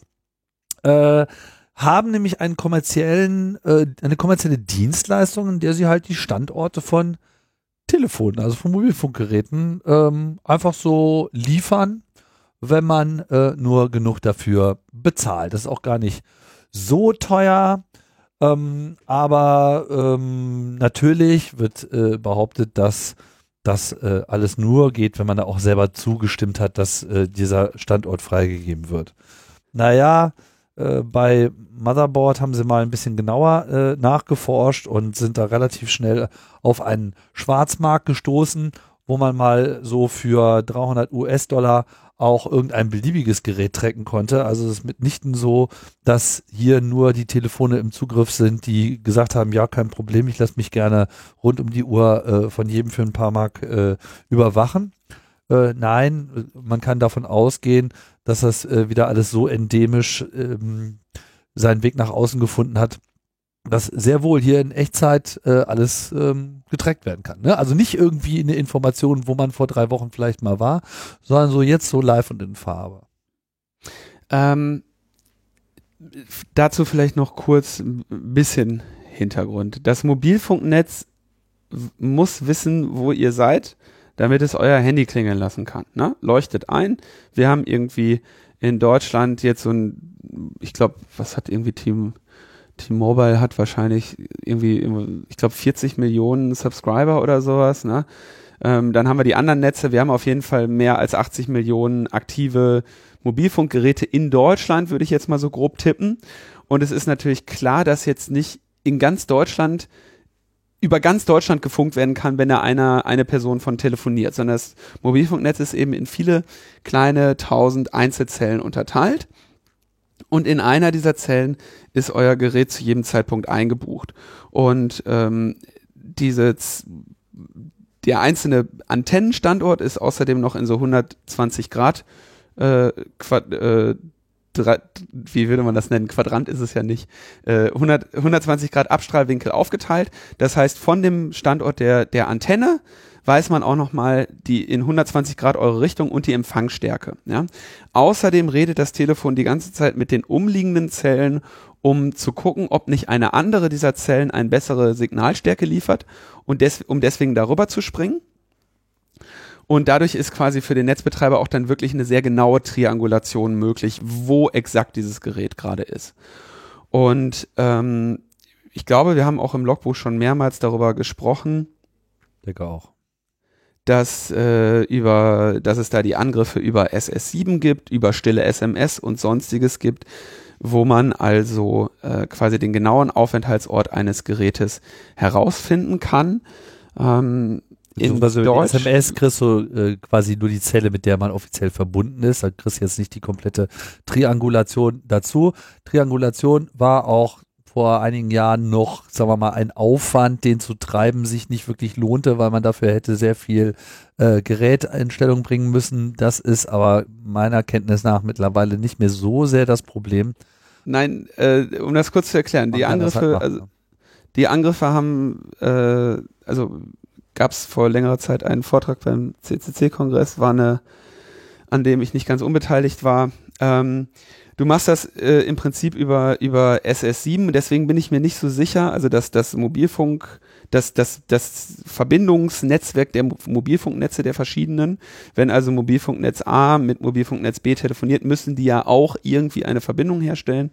Und äh, da könnte sich relativ viel in die gegenseitige Infrastruktur reinfuchteln, sodass du als Teilnehmer im SS7-Netzwerk, wenn keine weiteren Schutzmaßnahmen implementiert wurden, zum Beispiel tatsächlich zu jeder Telefonnummer problemlos.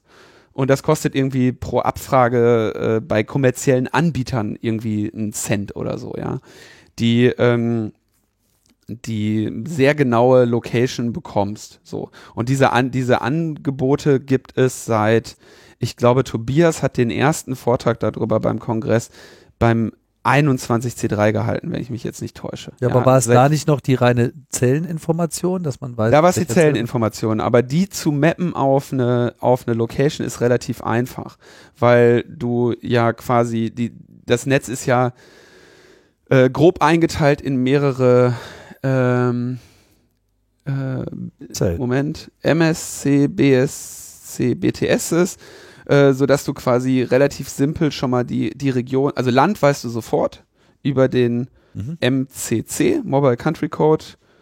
Dann kommt der MNC, Mobile Network äh, äh, Code, wo du dann weißt, okay, in diesem Netz befindet er sich und über dieses Netz hast du quasi dann, also dadurch hast du eh schon das Land und dann geht's eben weiter, in welcher bis zu unter Umständen runter bis zur bis zur Zelle, teilweise ähm, aber ähm, nur in irgendwie sowas wie, okay, du bist in, im Norden Deutschlands, im Süden Deutschlands oder im Westen Deutschlands.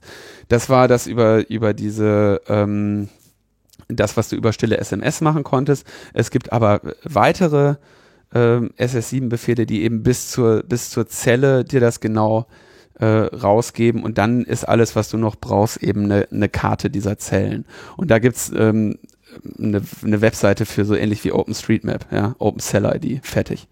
Und dann hast du, äh, hast du das Thema, hast du, hast du eine Person lokalisiert.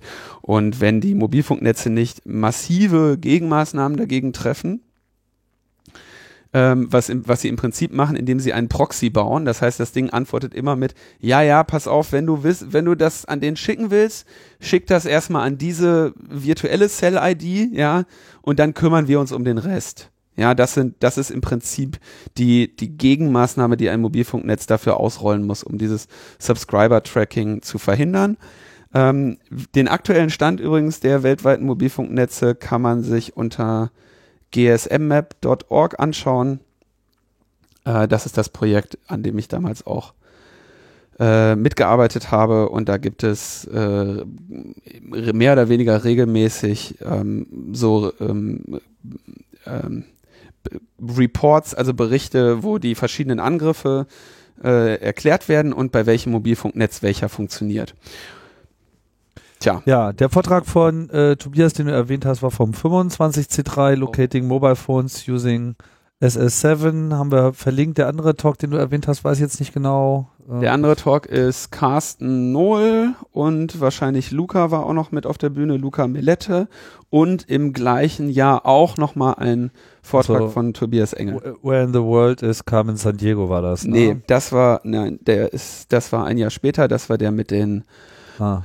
äh, Amadeus Codes mit dem mit den Flugtickets. Dann der muss ein oder zwei Jahre davor gewesen. Wo den mal raussuchen, habe ich den jetzt gerade nicht im Zugriff. Ja, machen wir in die Shownotes. Ist auf jeden Fall ein interessantes Spiel. Ärgerlich, dass sowas äh, immer noch ein, ein äh, Geschäftsmodell ist und das ja, das ist eines der Probleme, wenn man Leuten seine Handynummer gibt. Man muss zumindest davon ausgehen, dass die ähm, herausfinden können, wo man sich auffällt. Wobei ich sagen muss, dass meine letzt, bis, bisher meine Forschungsergebnisse ähm, mit deutschen Anbietern ähm, tatsächlich immer besser werden. Also äh, ich kann äh, regelmäßig nicht so gut herausfinden, wo mein Handy gerade ist, weil die inzwischen relativ viele sinnvolle Gegenmaßnahmen auch im SS7 ausgerollt haben, um das Leaking dieser Informationen an ähm, andere Parteien oder nicht vertrauenswürdige Parteien zu verhindern. Details, wie gesagt, in den äh, Country Reports auf gsmmap.org. So, kommen wir zu den Kurzmeldungen. ich jetzt mal aus. Zeit ist gerade knapp. Ähm, ja, der Name Blümel war bei mir immer sehr positiv besetzt, nicht? Das ist ja dieser nette äh, Vertreter bei Loriot, der über die Weinflaschen entkorkt. Und ähm, stellt sich raus, gibt aber auch einen Kanzleramtsminister in Österreich von der ÖVP, der ist zuständig für die EU und für die Kunst, die Kultur und die Medien. Wusstest du das? Nee. Tja. Und äh, der ist totaler Fan von äh, einem Konzept, was er unter dem Begriff digitales Vermummungsverbot äh, anführt. Oh. Dementsprechend gibt es da auch in seinem Ministerium eine Arbeitsgruppe, die da jetzt äh, dran rumwerkelt und wo jetzt äh, Informationen geleakt sind, woran sie denn gerade so äh, arbeitet. Und nachdem ja die Regierung letztes Jahr schon das Überwachungspaket durchgeschoben hat, ähm, wollen sie jetzt hier die Sache noch weiter verschärfen, um jetzt äh, vielleicht auch im Netz bei potenziell strafrechtlichen relevanten Postings an Namen und Telefonnummern eines Nutzers zu kommen.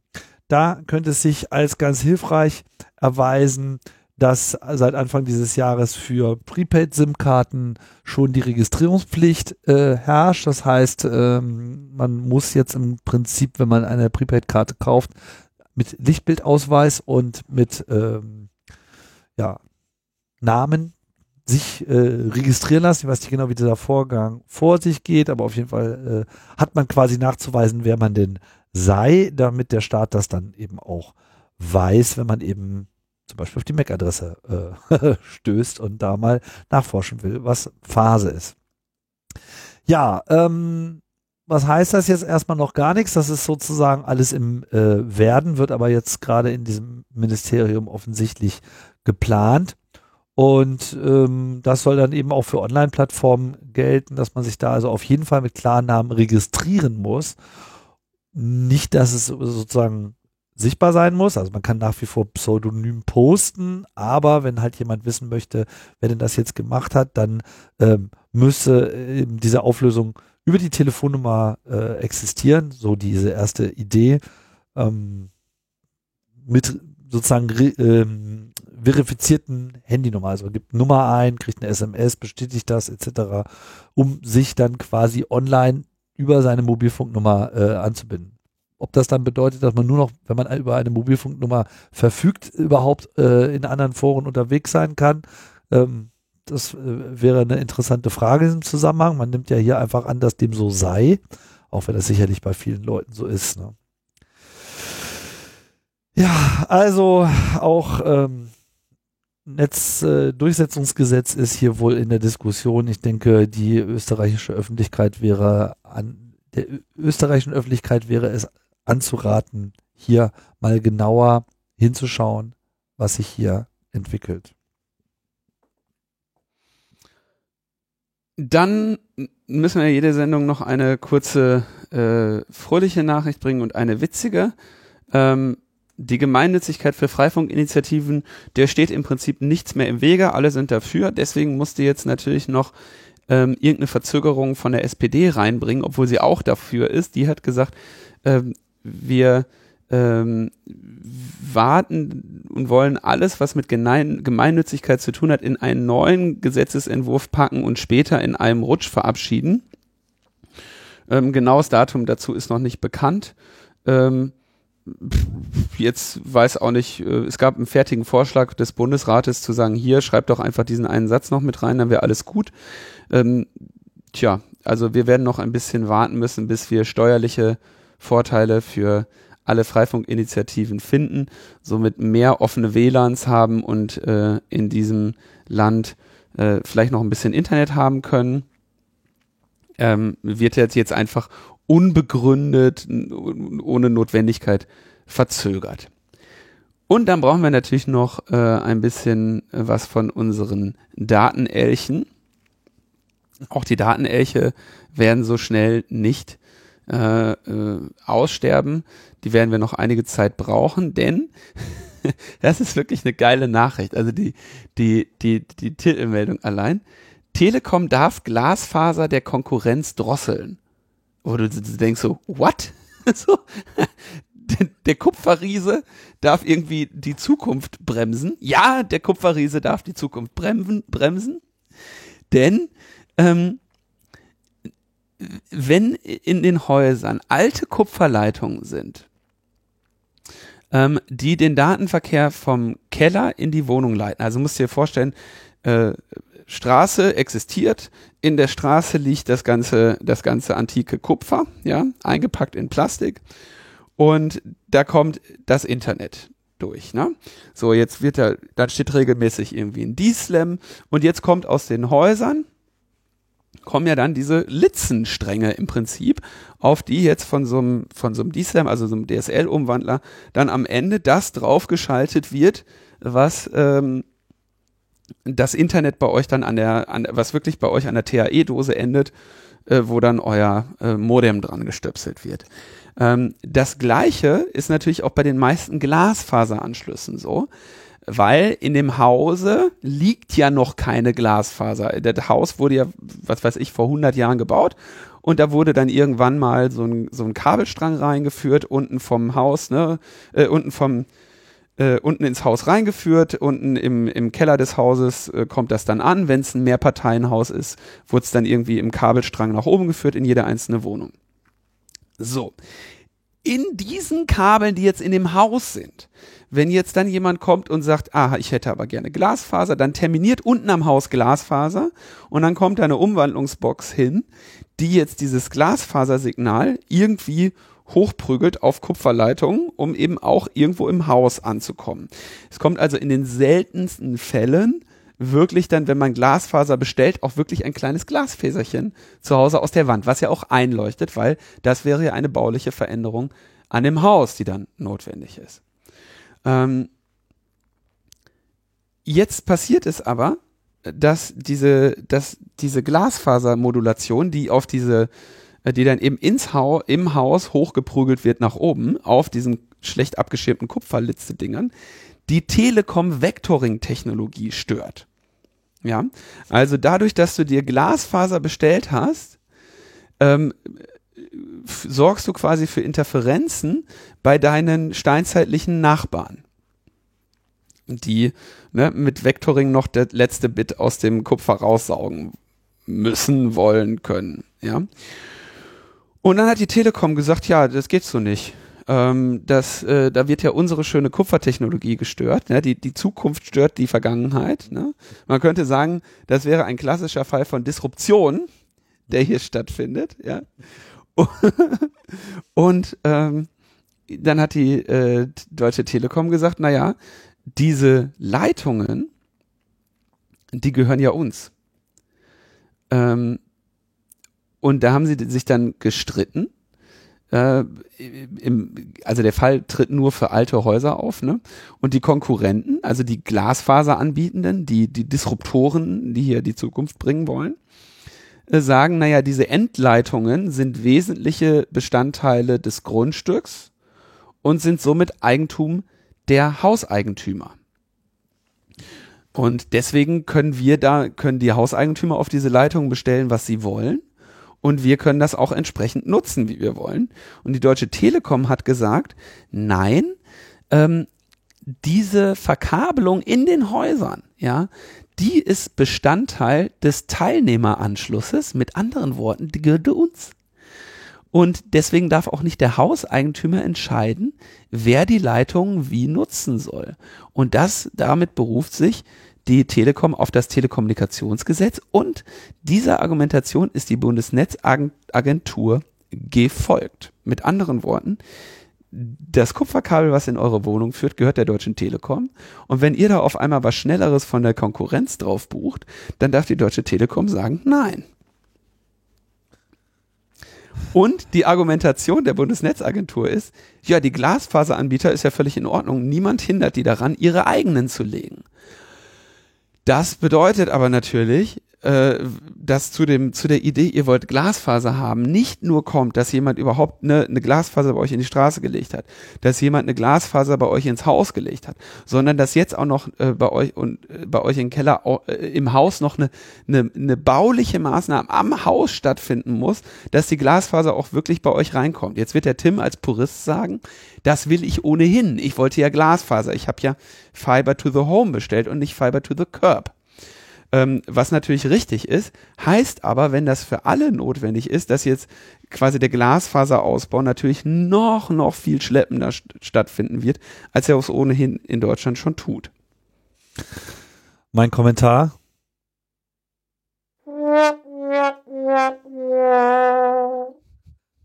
Tim ist jetzt unter die Trompeter gegangen.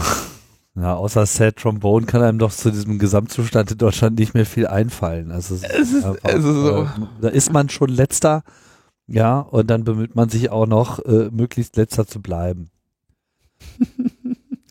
ja, es ist eine Katastrophe. Es wäre schön gewesen, wenn die, wenn die Bundesnetzagentur die Telekom einfach verdonnert hätte und gesagt hätte, hör mal, wenn das euer Kupfer ist, ne, dann seht mal zu, dass er da wegkommt.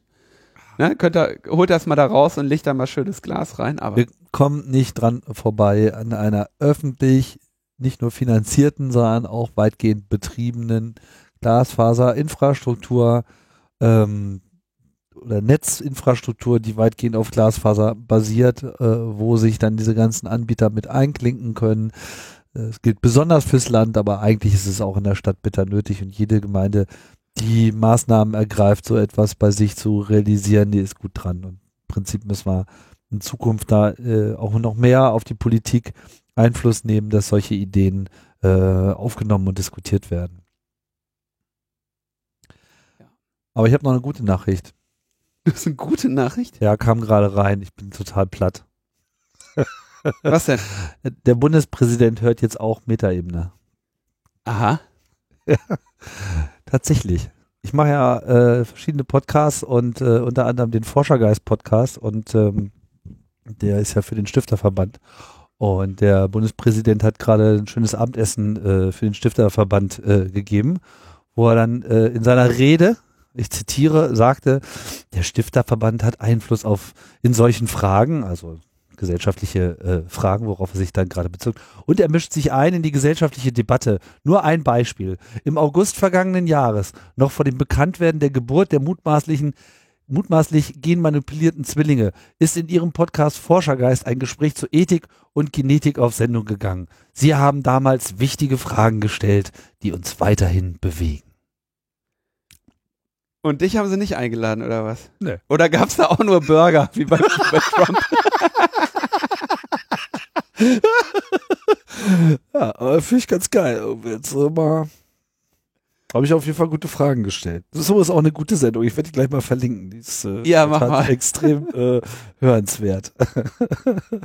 ja, Trump, äh, diese, die, zum Glück müssen wir ja nicht über die USA reden, ne? Aber meine Fresse, ist das da wieder, geht das da wieder rund, ne? BuzzFeed News schon wieder mit irgendeiner Scheiße dahergekommen, ne? Also BuzzFeed, wie gesagt, ähm, ihr kennt ja meine meine Einschätzung von BuzzFeed, habe ich ja hier schon öfter ähm, äh, wiedergegeben. Jetzt haben sie es so weit getrieben, dass, dass der Maller sich zum ersten Mal zu einer zu einer, zu einer Medienberichterstattung äußern musste und sagen musste, das ist in wesentlichen Teilen falsch, was die da geschrieben haben. Und alle waren schon am Feiern und haben gesagt, ja yeah, geil, jetzt geht's dem Pappenheimer endlich an den Kragen wegen ähm, Anstiftung zum Lügen äh, gegenüber dem Kongress. Und äh, eigentlich haben sich alle schon gefreut, dass das Impeachment jetzt endlich doch mal durchzuziehen wäre. Mann, Mann, Mann. Und jetzt dann essen sie da Burger. Oh je. Naja. Und alles wegen dieser blöden Wand. Jetzt machst du ja einen, machst du ja einen außenpolitischen äh, äh, Bereich auf. Nee, nein, mache ich nicht auf. Ich wollte nur noch mal ganz kurz meine, meine allgemeine Entgeisterung. Äh, eine allgemeine Entgeisterung. Ja, das äh, kann ich äh, gut nachvollziehen. In Britannien sieht es ja auch gerade nicht sehr viel besser aus. Ich weiß nicht, ob du das auch noch mit dem gleichen Interesse äh, verfolgst, aber. Wie du? Nee. habe ich vielleicht nicht so, aber äh, ich äh, bemerke, dass es jetzt allgemein mit einem größeren Interesse ähm, verfolgt wird und alle natürlich auch etwas entgeistert sind, äh, mit welcher Geschwindigkeit der Zug hier äh, auf die Wand zufährt. Ich erinnere mich noch, wo ich äh, vor, was ich so drei, vier Monaten, vielleicht ein halbes Jahr kann es fast sein, habe ich mich mit äh, irgendjemand im Speisewagen im äh, ICE ins Gespräch gekommen. Wir kamen irgendwie auf, auf den Brexit und ich meinte so zu ihm so, ja, das ist eine totale Vollkatastrophe und das wird noch äh, richtig explodieren und die haben da keine Lösung für das ganze Problem. Der guckt mich an und sagt, das kann ich mir nicht vorstellen. Am Ende kommen die doch auf den letzten Metern doch immer irgendwie noch zusammen und dann werden die da irgendwie einen Vertrag unterschreiben und alles ist gut. So, und ich bin aber wirklich dann habe ihm nochmal gesagt, so dass ich das überhaupt nicht finde und er wird schon wissen, äh, was, was ich meine äh, in einem halben Jahr und jetzt sind wir da. Jetzt, jetzt, jetzt passiert es äh, tatsächlich und es ist wirklich ein bemerkenswerter Showdown. Aber ich bleibe nach wie vor bei meiner Einschätzung, ähm, wird abgesagt. Also das wird nicht schön und das wird blutig, aber ähm, ja, blutig nicht falsch verstehen, also in der politischen Auseinandersetzung blutig, für britische Verhältnisse auf jeden Fall. Aber ich glaube nicht, dass sie irgendeine andere Chance haben, als ähm, das äh, zu canceln. In Form einer weiteren Befragung, die dann für Remain ausgehen wird. Aber es wird äh, spannend und knapp. Mehr vom Brexit hört ihr auf der Subscribe 10. nee, bestimmt nicht. Keine Ahnung, aber äh, das nicht. Hatte ich ja letzte Woche äh, schon erwähnt, dass wir diese Subscribe machen. Und ähm, ich wollte es nochmal kurz erwähnen, weil wir in der Zwischenzeit auch die Tickets freigeschaltet haben. Das heißt, wer jetzt äh, Interesse hat zu kommen, der ähm, oder die darf das gerne tun.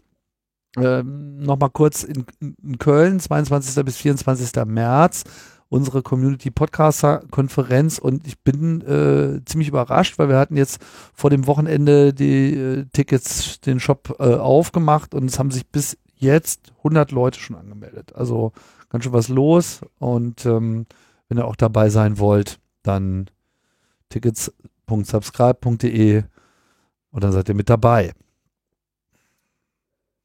Ja, ist doch spannend. So, damit sind wir beim Ende der Sendung. Genau. Ich habe in den letzten Sendungen ein bisschen das Danken vergessen. Oh Gott. Ähm, dass ich jetzt hier noch einmal äh, nachholen möchte. Ähm, auch unter der Anmerkung, dass einige sich jetzt vielleicht da nicht berücksichtigt sehen, die kommen in den nächsten Sendungen. Ich will das nämlich einfach nicht zu lang machen, diesen Blog. Ähm, und zwar danke ich dem Alexander, dem Björn, dem Christian, dem Clemens, Falk Felix, Carsten danke ich sehr besonders, Maximilian, Martin danke ich auch sehr besonders, Michael danke ich sehr besonders, Nils danke ich ganz, ganz besonders und Nico danke ich besonders. Außerdem Philipp, Sarah und Matthias, Sebastian, Stefan und Tim. Nicht Ach, dir, Tim. Andere. Ach so. Nicht dir. Dir danke ich nicht. Also hier nicht. hm. Na, dann danke ich halt allen anderen. Äh, außer mir. Immer, außer dir. genau.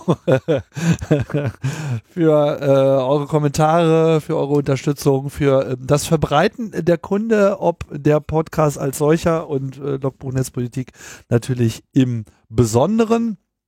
Ähm, und die äh, fortwährende finanzielle Unterstützung für das Programm.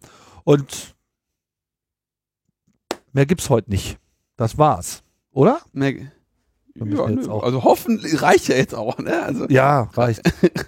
reicht für diese Woche. Aber wir sind unter zwei Stunden geblieben, das ist doch schon mal. Wir sind unter zwei Stunden geblieben. Und äh, da, das heißt, jetzt könnt ihr den Podcast auch mal wieder anderen Leuten rein gewissens empfehlen. Genau. Sind sie nicht so abgeschreckt. Wir sagen Tschüss. So denn. Tschüss. Ciao, ciao.